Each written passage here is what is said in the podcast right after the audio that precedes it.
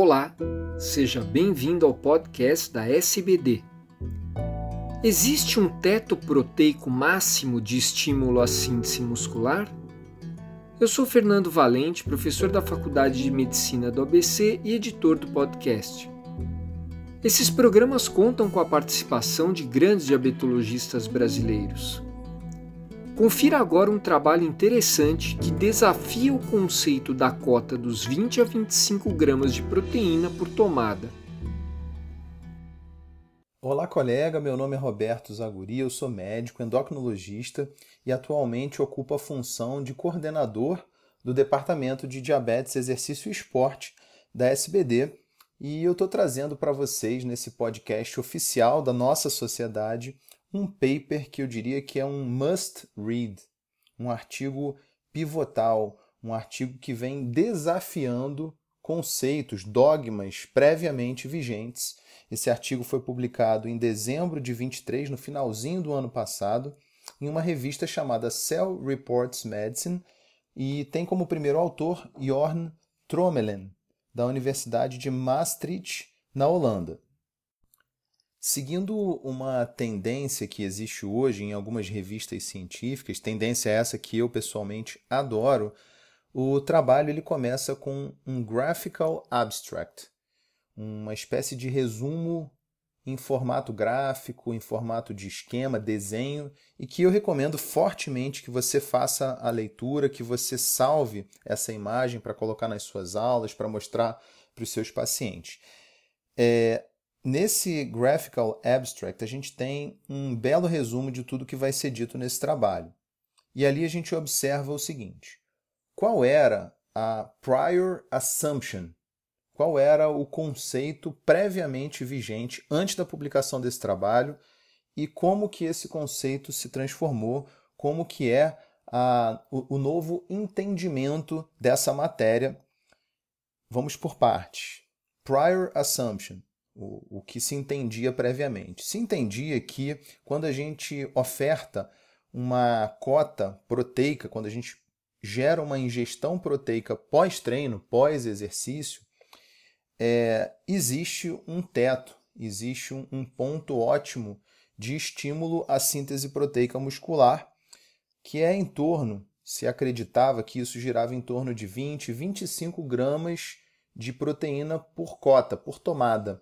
Acima disso, haveria pouco ganho em termos de estímulo à síntese proteica muscular. Haveria quase que um platô.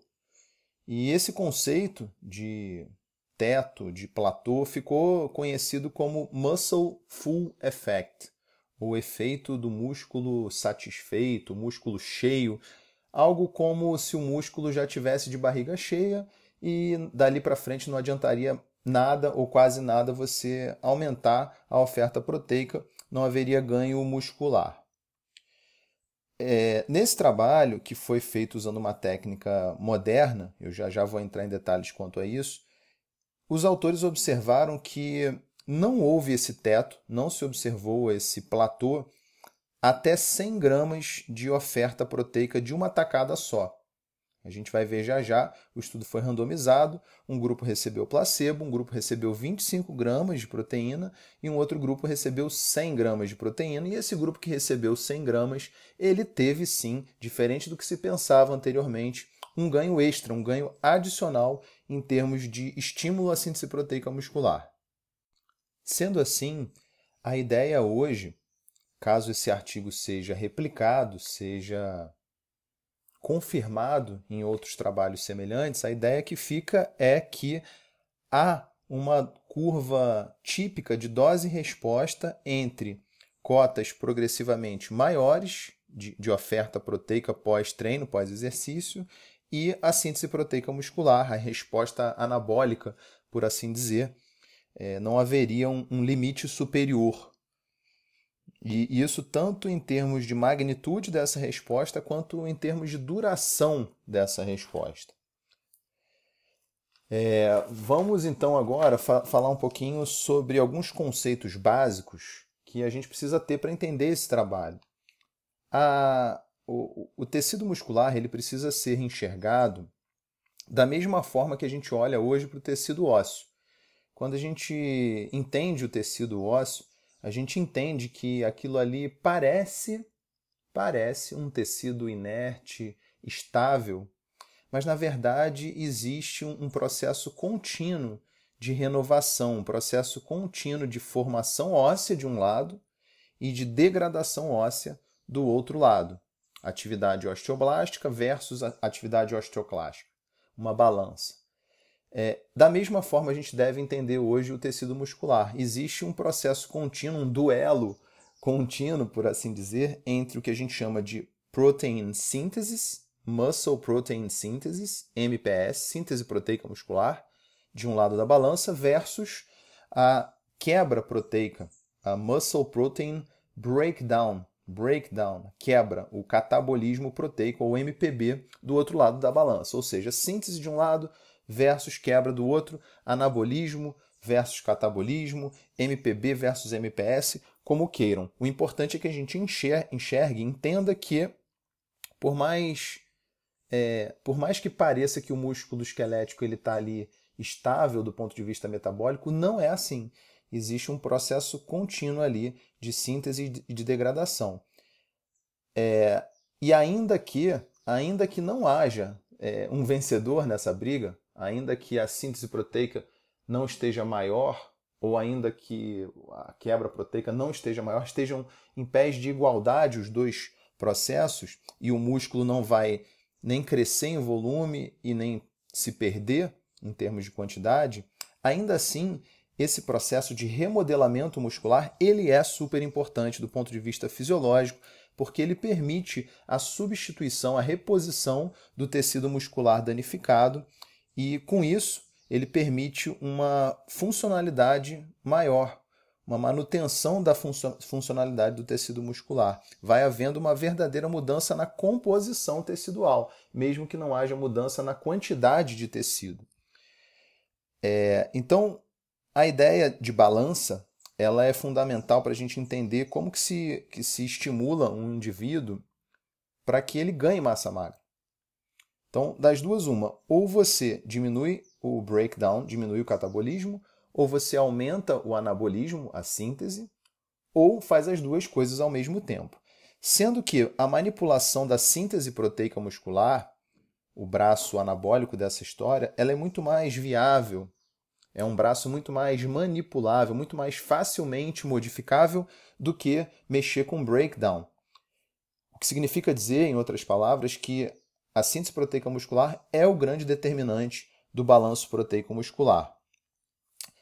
Nesse trabalho, que vai então desafiar conceitos previamente vigentes, por que, que se mostrou um resultado diferente do que se tinha anteriormente? Muito provavelmente por conta do uso, enquanto metodologia, de uma técnica de quádruplo isótopos radio, radiotraçadores. Você tem tracers, você tem marcadores radioisótopos, que são quatro tipos diferentes e que vão permitir identificar melhor o destino metabólico, né? vamos dizer assim, o, o metabolic fate, destino metabólico dos aminoácidos que são ingeridos, das proteínas que são ingeridas, que vão se converter a aminoácido e para onde vai, qual é o destino metabólico desses aminoácidos.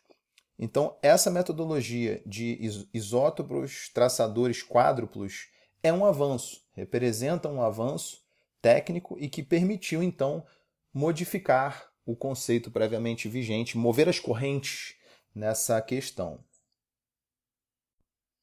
O que, que acontece depois da ingestão de uma cota proteica, por exemplo, de uma cota de whey protein? Vai haver, primeiro, a digestão de, dessas proteínas, a transformação dessas proteínas em partículas, em em pedaços, vamos dizer assim, menores, que são os aminoácidos, que vão ser então absorvidos pelo trato digestório e vão sofrer um efeito de primeira passagem esplâncnica.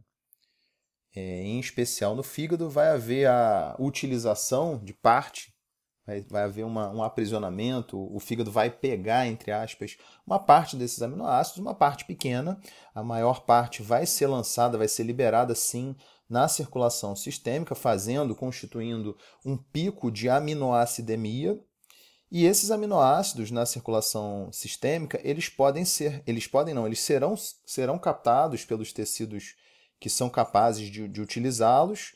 Entre esses tecidos, a gente tem notadamente o tecido muscular.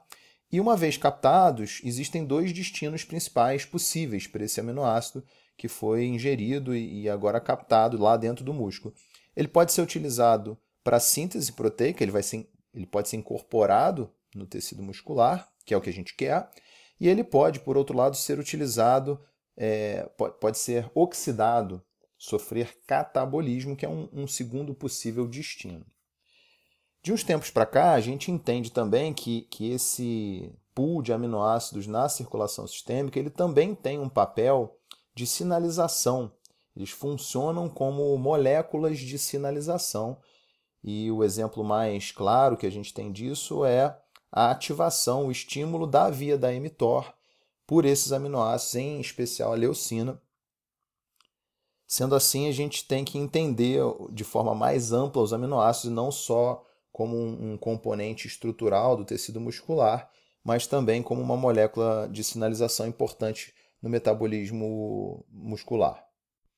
Os estudos anteriores, mais antigos, eles, vejam, se limitavam a ofertar 45 gramas de proteína para os indivíduos estudados e, e analisar esses indivíduos, o metabolismo desses indivíduos, por até um máximo de 6 horas após essa administração. O estudo atual, que eu vou comentar com vocês aqui hoje, ele ofertou um máximo de 100 gramas de proteína e analisou os indivíduos por 12 horas, o dobro do tempo. É, hoje se sabe que seis horas de avaliação é um tempo ainda insuficiente, é um tempo inadequado quando a gente fala de cotas proteicas mais altas. Cotas proteicas mais altas, elas pedem um tempo maior de análise porque demora mais para acontecer, para haver a digestão e, consequentemente, a absorção dessas cotas mais elevadas proteicas. E talvez por isso os trabalhos mais antigos eles mostravam um platô. E talvez por isso esse trabalho mais moderno, que usou essa abordagem Quadruple Isotope Tracer, essa abordagem com quatro isótopos traçadores, permite enxergar melhor a questão, uma vez que a gente avalia os indivíduos até 12 horas. Esse trabalho ele foi um estudo randomizado que alocou os pacientes para três possibilidades Primeiro grupo recebendo placebo, segundo grupo recebendo 25 gramas de proteína e um terceiro grupo, que é o que mais nos interessa, recebendo 100 gramas de proteína, uma proteína desenvolvida pelos próprios pesquisadores de origem no leite, uma espécie de whey protein. Vamos entender como sendo um whey protein e, e, e esse aporte sendo feito pós-estímulo com exercício, pós-treino, imitando o que seria uma tomada de whey protein pós-treino. Quanto aos resultados, o, os autores observaram um aumento extra tanto na síntese proteica quanto na oxidação de aminoácidos, quanto no catabolismo proteico, quando a gente compara a ingestão de 100 gramas de proteína versus 25.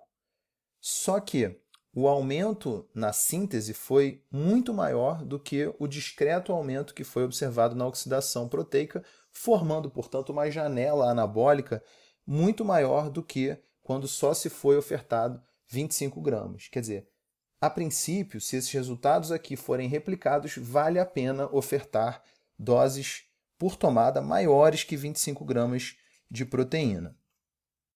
Eu vou repetir mais um ponto, porque eu acho importante, que é o seguinte: nos estudos anteriores, aqueles estudos que é, observavam os indivíduos por até 6 horas, quando da oferta de 20 gramas de proteína, havia uma incorporação muscular de 10% dessas 20 gramas, quer dizer, 2 gramas das 20 gramas ofertadas.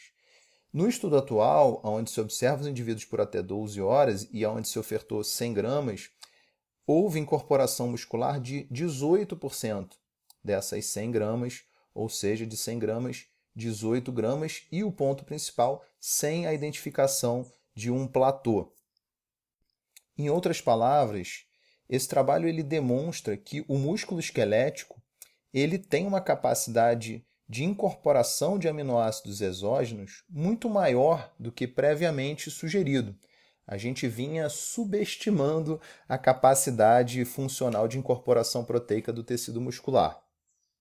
Os autores observam, e eles reportam isso textualmente, eles observam uma resposta anabólica à ingestão proteica sem um aparente limite superior, tanto em termos de magnitude quanto em termos de duração desse teto, desse limite superior. Em outras palavras, a ingestão proteica ela resulta em um aumento dose dependente da incorporação de aminoácidos derivados da ingestão proteica alimentar. Então é isso, pessoal. Eu espero que eu tenha despertado o interesse de vocês por esse tópico. Eu espero, sinceramente, que vocês façam a leitura desse artigo e tirem as suas próprias conclusões. Esse é um artigo muito denso, muito rico, e eu aqui tentei resumir os principais pontos nesses 15 minutinhos de papo aqui. Vou fechar com uma frase minha. Então, duvidem dela, é, questionem essa minha frase, mas que é a minha interpretação final desse artigo. Esse estudo ele joga luz, ele traz luz para esse assunto e mais, ele traz controvérsia também para esse assunto, que é o, o tema: qual é a dose ideal de whey protein que a gente deve ofertar para um indivíduo no pós-treino pensando em ganho de massa muscular, pensando em ganho de massa magra? Ele traz luz porque é um dado novo, mas ele traz controvérsia porque isso precisa ainda ser replicado. A gente precisa que esses dados sejam consistentes. Não basta um estudo para você, da noite para o dia, virar a chave e mudar um, um velho tema, um, um, velho no bom sentido, né? um antigo dogma para um novo conceito. Isso, isso é um processo. A transformação conceitual em uma determinada área depende de, de mais estudos apontando no mesmo sentido. Portanto, cuidado, é, recomendo cautela para a gente não sair é, divulgando isso aos quatro ventos de forma inconsequente. Mas é gostoso pensar que sim, a gente pode, a gente consegue estimular ainda mais a síntese proteica muscular nos nossos pacientes. Lembrando que síntese proteica muscular não é obrigatoriamente igual à hipertrofia muscular. Mas sim, é o principal surrogate, é o principal é, desfecho substituto que permite predizer com boa eficiência que no futuro a gente vai induzir sim hipertrofia muscular, que é o que a gente quer no final do dia. Um abraço, bons estudos e bons treinos.